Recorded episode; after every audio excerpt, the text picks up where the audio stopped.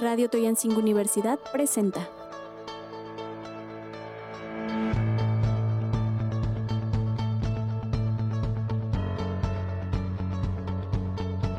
Hola, ¿qué tal comunidad UT? Nos encontramos en esta tarde con la arquitecto Gabriela Yaina Hernández Acastenco. Bienvenida arquitecto a este programa donde estamos conociendo a nuestro docente. La arquitecto trabaja con nosotros pues ya desde hace un par de años a la actualidad que yo tengo la oportunidad de trabajar con ella. No obstante, en otro momento también tuvimos la oportunidad de compartir aulas y pues vamos a platicar un poco acerca de su formación profesional de arquitecta, egresada de... Eh, soy egresada del Instituto Tecnológico de Pachuca eh, en la licenciatura de arquitectura y tengo la maestría en evaluación inmobiliaria industrial y de bienes nacionales en el Instituto Tecnológico de la Construcción Campus Pachuca increíble. Son dos mundos muy diferentes, ¿no? Lo que es la licenciatura con las bases de la arquitectura y la evaluación inmobiliaria, que también se antoja complejo, sin embargo, tiene su grado de, autoridad. Sí, así es, es, es, muy interesante la evaluación y es más interesante regresar a las aulas después de 20 años casi de, de no estudiar. Entonces fue muy emocionante para mí volver a estudiar, volver a, un aula, volver a tener compañeros menores que yo y volver a aprender y reaprender lo que ya sabíamos, ¿no? La verdad es que la evaluación inmobiliaria es una materia, es una carrera prácticamente y es muy, muy interesante.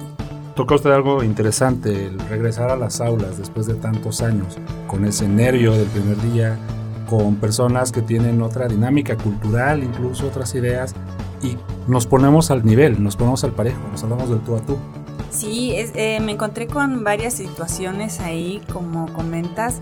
Uno, la generacional, obviamente, porque pues son chicos de la edad de mis hijos, muchos. Eh, otros ya mayores, pero que traen otras ideas ya más revolucionadas también. Pero fue muy interesante encontrarme con que pues no estoy tan mal y que además, bueno, nosotros ya, aunque estamos entre comillas un poco mayores o, ya grandes, eh, llevamos con una convicción y llevamos con la idea de estudiar, de aprender y, a lo que vamos, ¿no? Y muchos de ellos pues desafortunadamente todavía van con esa de que van saliendo de la escuela y todavía van con el cotorreo y no toman las cosas tan en serio y con la importancia que nosotros ya como mayores eh, se las damos.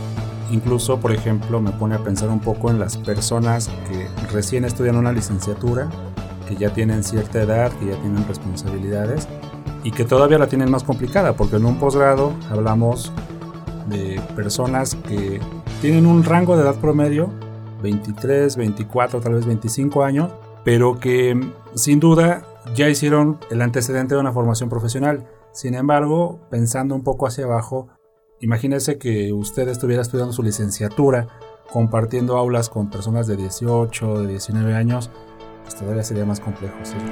Sí, sí, me ha tocado ver, digo, ahí ya no me tocó compartir con chicos tan pequeños, obviamente cuando me tocó la licenciatura, pues la, cursé con compañeros de mi misma edad. Sin embargo, sí tenía yo dos, tres compañeros que incluso cuando recuerdo que cuando llegaron al aula por primera vez pensamos que eran los maestros. Fue algo muy interesante porque ya eran personas mayores, ya eran personas que nosotros teníamos 18 años y ellos ya tenían 40, 45 años, ya tenían hijos en el instituto también estudiando. Entonces, pues fue una dinámica muy interesante porque no solamente nosotros aprendimos de ellos, sino ellos aprendieron de nosotros, ¿no? Y sí, fue algo muy, muy interesante. Y bueno, en la maestría pues me tocó al revés, ¿no? Me tocó ser yo la mayor y este, estar con los, chavos. Pero sí, yo creo que, que, cuando estamos con todavía jóvenes más pequeños, pues debe ser una dinámica un poquito eh, más complicada para mi forma de pensar, ¿no? Y también, además hablando de inversión de roles, ¿cómo se siente estar del otro lado? Porque obviamente como docente tenemos la autoridad, tenemos la sartén por el mango, pero estar del otro lado sentado en el aula.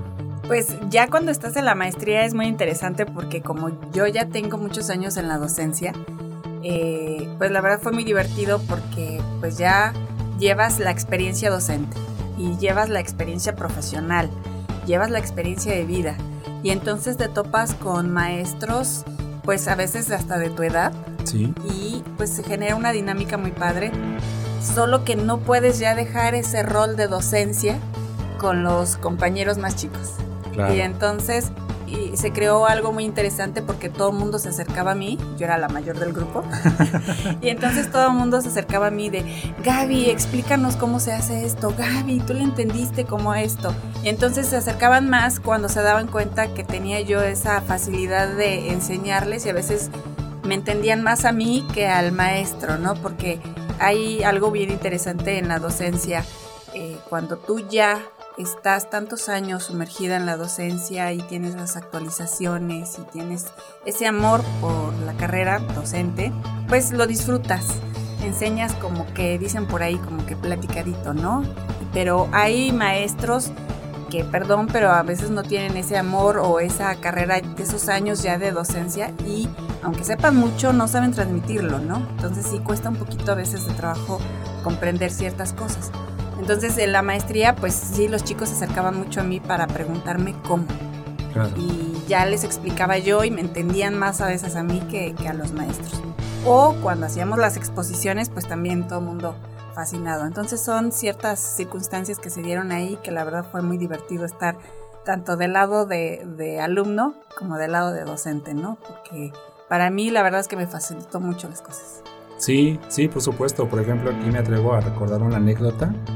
En algún tiempo trabajaba yo con su hermana la, del arquitecto, la maestra Nadia este, Castenco, a quien obviamente estimo mucho, le tengo gran admiración, su trayectoria es impecable y necesitaba yo un maestro de matemáticas. Entonces, tal era mi desesperación que me acerco con la, con la maestra Nadia, le digo, por favor, clónate. por favor, divídete en dos y dame más materias de matemáticas porque necesito cubrir ese perfil. Sorpresa, puedo decir a lo mejor con gran agrado que tuve la oportunidad de conocerla, al arquitecto Gaby, y que de inmediato conectamos porque es una persona trabajadora, dinámica, se da a entender, era otro nivel educativo, pero definitivamente se notaba esa pasión. Y aquí va mi siguiente pregunta. ¿De dónde surge en usted la necesidad de enseñar? Pues yo lo que comento ahora con mis alumnos eh, de la carrera de arquitectura es algún día van a ser docentes y muchos me hacen caras de no, no, yo no quiero ser docente.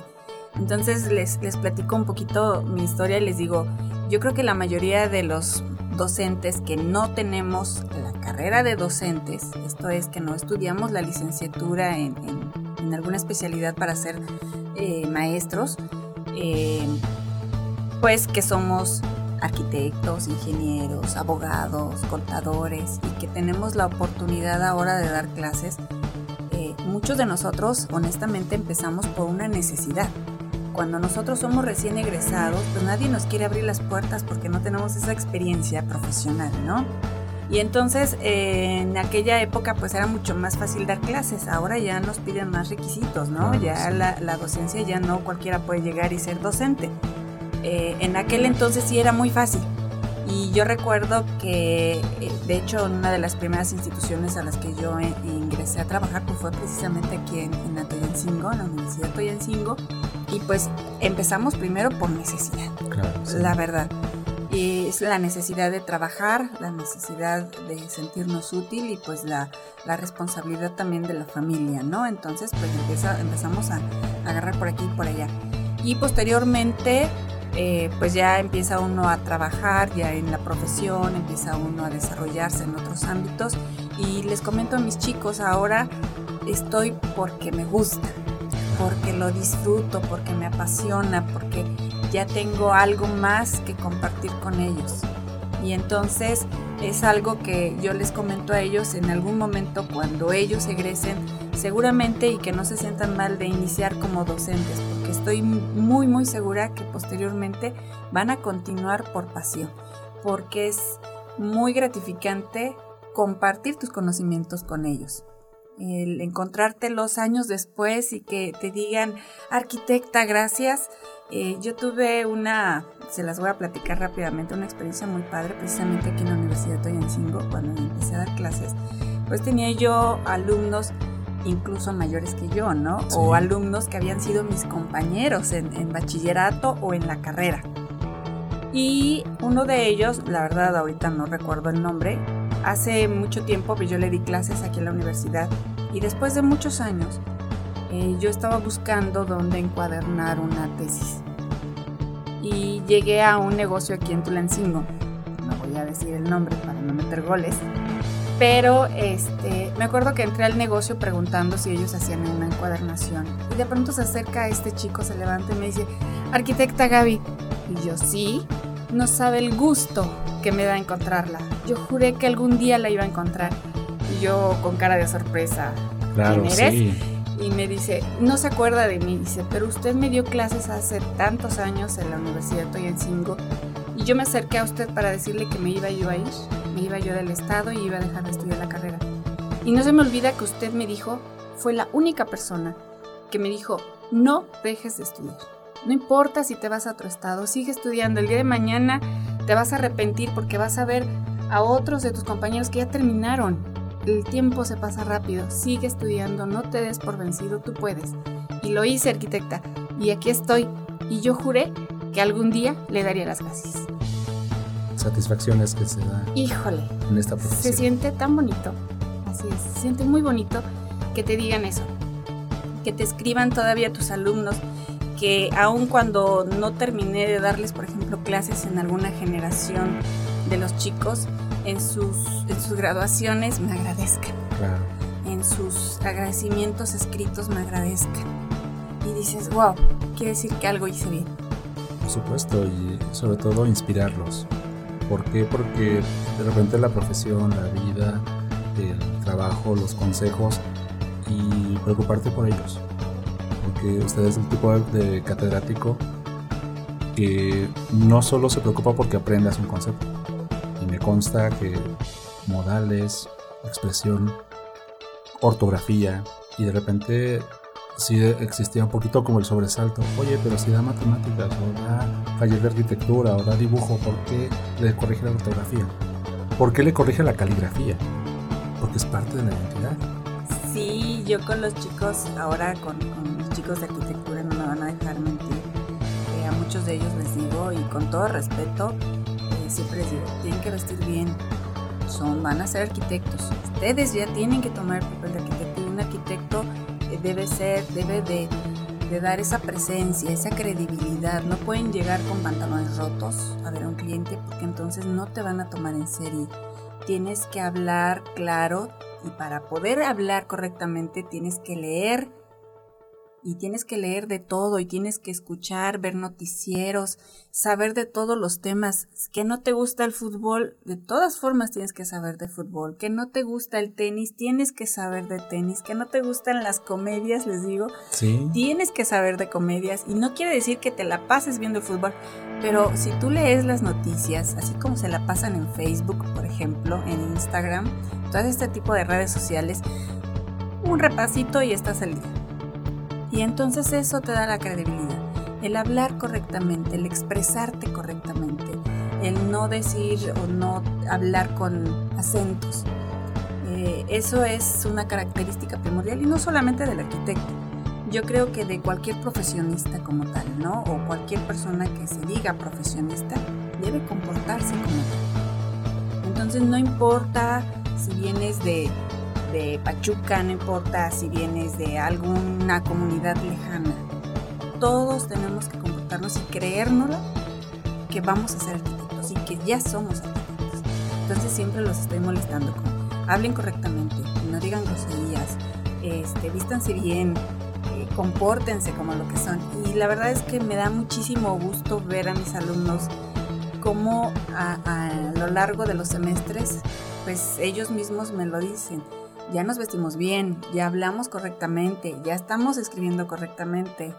Y la verdad es que como docente pues es una satisfacción muy muy importante porque creo que esa es parte de nuestro, em, pues no solamente el transmitir nuestros conocimientos de arquitectura, ¿no? sino también el de nuestros conocimientos en la vida diaria y en la vida profesional, donde ya nosotros decirles a lo que se van a enfrentar y que tenemos que prepararlos en todos los aspectos no solamente eso, yo creo que esa es una responsabilidad del docente.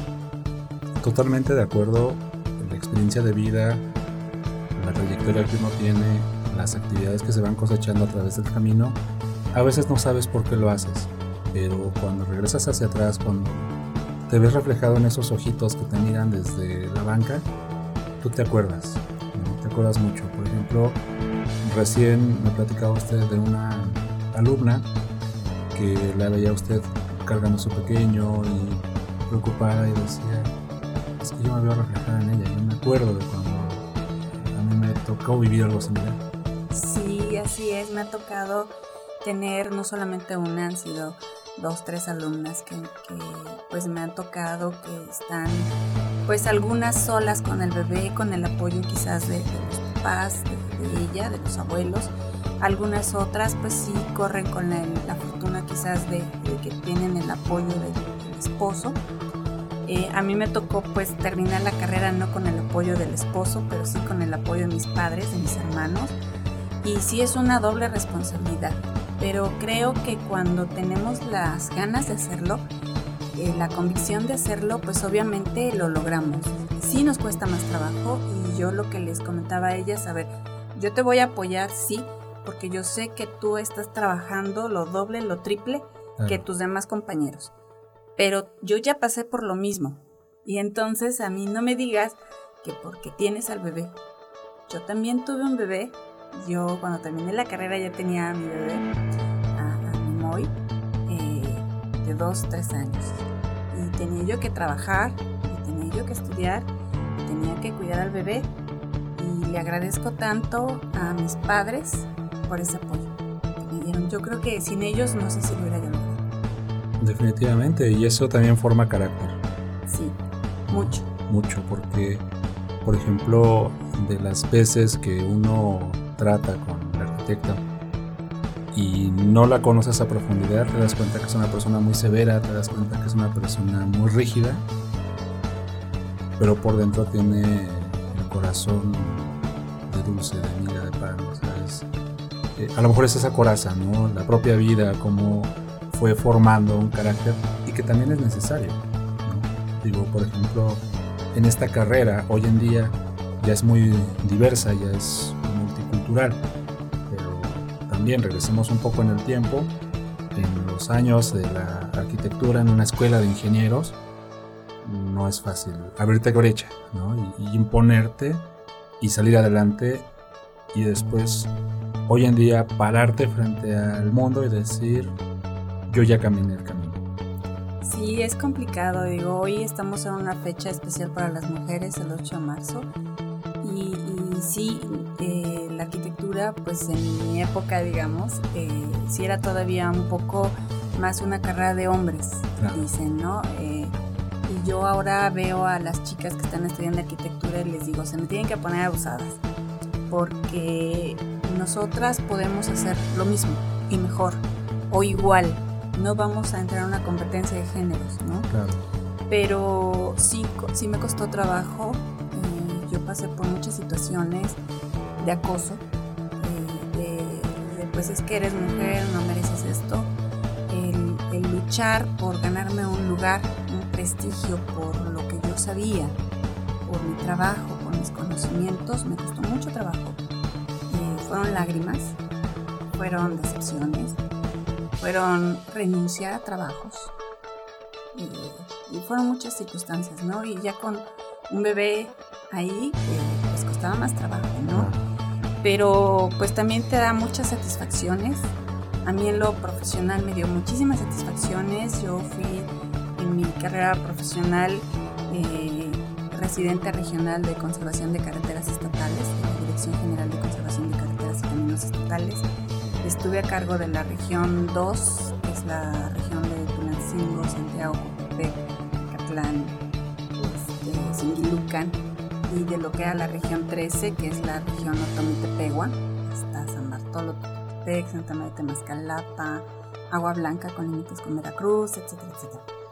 Y bueno, pues traía yo a mi cargo a 60 personas, ¿no? Este, hombres, todos ellos, yo era la única mujer, entonces pues fue algo pues muy, muy interesante para mí, para poderme dar respetar y que me obedecieran. Eh, también estuve eh, como supervisora de ICA en, la obra que está aquí arriba en, Telecom, ICO, Telecom se llama, donde está la rastreadora, hay cinco antenas pequeñas. Y pues me tocó ser también la única mujer ahí en obra. Este, y bueno, pues estar batallando ahí con los ingenieros civiles, que fue también muy interesante. Les platico a mis alumnos algunas anécdotas de que pues incluso llegué a, empujarme con un ingeniero de, a ver, ¿no? Para darme a respetar. ¿Por qué razón? Pues porque creían que como era mujer, pues yo tenía la obligación de pasarles cosas que no tenían que pasar, ¿no? Entonces yo defendía mucho mi trabajo. Y así como eso, bueno, pues también fui directora general de, de Obras Públicas aquí en el municipio de Tulancingo. Fue un corto lapso porque fue cuando tuve que decidir entre seguir en mi carrera de política y de y profesional o estar al pendiente de mis hijos y bueno, pues la respuesta era muy fácil. Decidí por mis hijos, ¿no? Entonces, y que fue la mejor elección. Nunca me he arrepentido, ni siquiera lo dudé. Claro. El día que mis hijos me dijeron, mamá, te agradecemos todo lo que nos das, pero necesitamos de ti, renuncié inmediatamente. Sí, porque tengo la fortuna de conocerlos a ambos. Muy ya ingeniero. Así es. Ingeniero en tecnologías de la información y la comunicación. Exacto. ¿Y el pequeñito terminando arquitectura? No, Alejandro está en octavo semestre de Ingeniería Civil en el Politécnico Nacional. En el Politécnico Nacional. Entonces, pues qué satisfacción tan grande que en efecto se tomó la decisión correcta. Y así como se tomó esa decisión en algún tiempo, para el espacio y el momento que era oportuno. Hoy le agradecemos que comparte su experiencia con nuestros alumnos, que forma parte de las filas de Universidad Triancingo y que esta historia de vida nos la transmita para ejemplo de que no hay límites y que uno es el que se establece el objetivo y hasta dónde quiere llegar. Sí, definitivamente yo he aprendido eso. Eh, dicen por ahí que el, único límite es el cielo, ¿no? Y el cielo es inmenso. Y esos límites te los pones tú. Yo me tardé mucho tiempo en titularme y cuando lo hice porque me ponía yo solita piedritas en el camino, ¿no? De, ay, es que primero pues no tengo tiempo. Después tenía yo tiempo, es que no tengo dinero y entonces, uh, hasta que un día mi hijo Moy me dice, mamá, yo voy a terminar la carrera y te voy a ganar a titularme. Y entonces dije, wow. Y dije, bueno, pues ya se acabaron las excusas, se acabaron todos mis pretextos. Me di cuenta que solo eran eso, pretextos que yo solita me ponía para no hacerlo. Y entonces fue cuando decidí titularme y me titulé. Y aprendí la lección y entonces mi sueño siempre había sido estudiar una maestría. Y, dije, bueno, yo vi que sí puedo y que solo son pretextos, me quito los pretextos y estudié mi maestría, que fue la mejor decisión del mundo para mí. Y este y ahorita ya estoy pensando en actualizaciones. Ahorita, por ejemplo, también puedo eh, comentar que soy de la primera generación, por así decirlo, de peritos en materia de evaluación catastral por el Instituto Catastral del Estado de Hidalgo. Entonces, este, soy perito tipo C, que somos los que ya no solamente tengo la licenciatura en arquitectura, la experiencia en construcción, sino que también tengo la maestría y puedo hacer avalos catastrales que anteriormente solo los municipios podían hacerlo. Ahora ya hay un padrón de peritos y bueno, yo soy y formo parte de ese primer padrón de peritos, el cual estoy muy orgullosa. Eh, también soy, por ejemplo, perito en evaluación inmobiliaria industrial y bienes nacionales por parte del Tribunal de Justicia del Estado de Hidalgo de obtener mi refrendo también. Y bueno, pues son satisfacciones que para mí son Son logros que me han costado mucho, que he aprendido a, valorarlos y que pues con orgullo puedo presumirlos, por así decirlo. Pues muchísimas gracias por compartirlo con nuestros estudiantes. Muchachos, pues solamente me resta decirles aprovechen a su docente, explótenla al máximo, exprímanla y no duden en preguntarle porque siempre tener una sonrisa y una respuesta para otros. Así es, ellos saben que estoy aquí para eso y yo soy la primera que les dice, pregúntenme, eh, rétenme. Si no lo sé, porque tampoco somos sabios, no lo sé, este, investigo y lo, retomamos. Me encanta entrar con, en controversias con ellos, en retos con ellos. Y cuando traigo arquitectos invitados, también les digo, pregunten, explótenlos. No importa que no pregunten de la materia, pregunten de cualquier otra duda relacionada con la carrera. Y ellos saben que siempre se pueden acercar a mí y como decías hace rato, me acuerdo que siempre les digo a los chicos, yo soy un pan de dulce mientras se comporten y me cumplan. Si no, soy el peor bolillo duro que se pueden encontrar. Pero aquí estoy para ellos. Pues muchísimas gracias, un gusto haber compartido con ustedes esta charla. Nos vemos hasta la próxima. Gracias, hasta luego.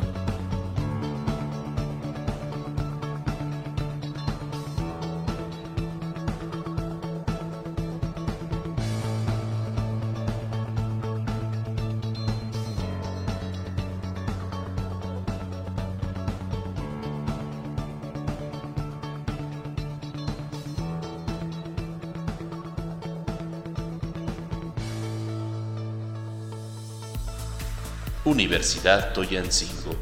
Donde el mejor proyecto eres tú.